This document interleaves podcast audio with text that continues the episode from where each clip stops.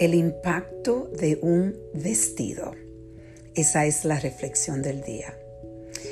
Desde que empezó la crisis del coronavirus y la oficina, nuestro centro médico, eh, se cerró y empezamos a hacer todo virtual, yo decidí no cambiarme con mis vestidos elegante como siempre me ha gustado vestir.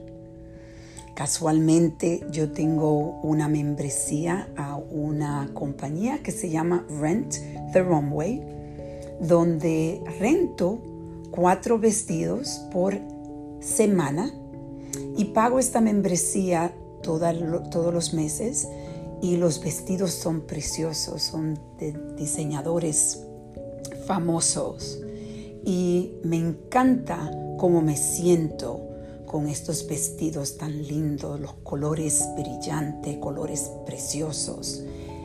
Increíblemente, me di cuenta ayer específicamente eh, que yo no me había vestido hace ya como un mes con esos trajes lindos.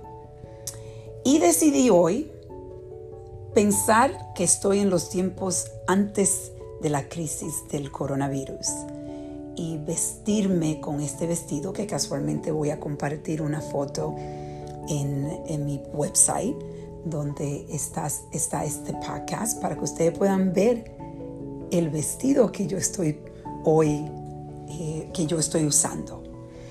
Entonces, quiero compartir con ustedes que increíblemente mi mente cambió en un estado donde me siento empoderada, eh, me siento elegante y casualmente hoy voy a hacer un Facebook Live de un amigo que me invitó como, su invitada de hoy, eh, donde voy a hablar de mi libro, voy a hablar de lo que estamos haciendo en, haciendo en nuestro centro para la comunidad indocumentada y estoy lista, lista completamente. Es increíble el impacto que un vestido o un traje para un hombre pueda tener. Por eso dicen siempre que es importante que uno se vista dependiendo de su trabajo. Si usted es un ejecutivo, debe de, vestirse con su traje elegante y eso ayuda a empoderar a las personas en su rol, en su trabajo.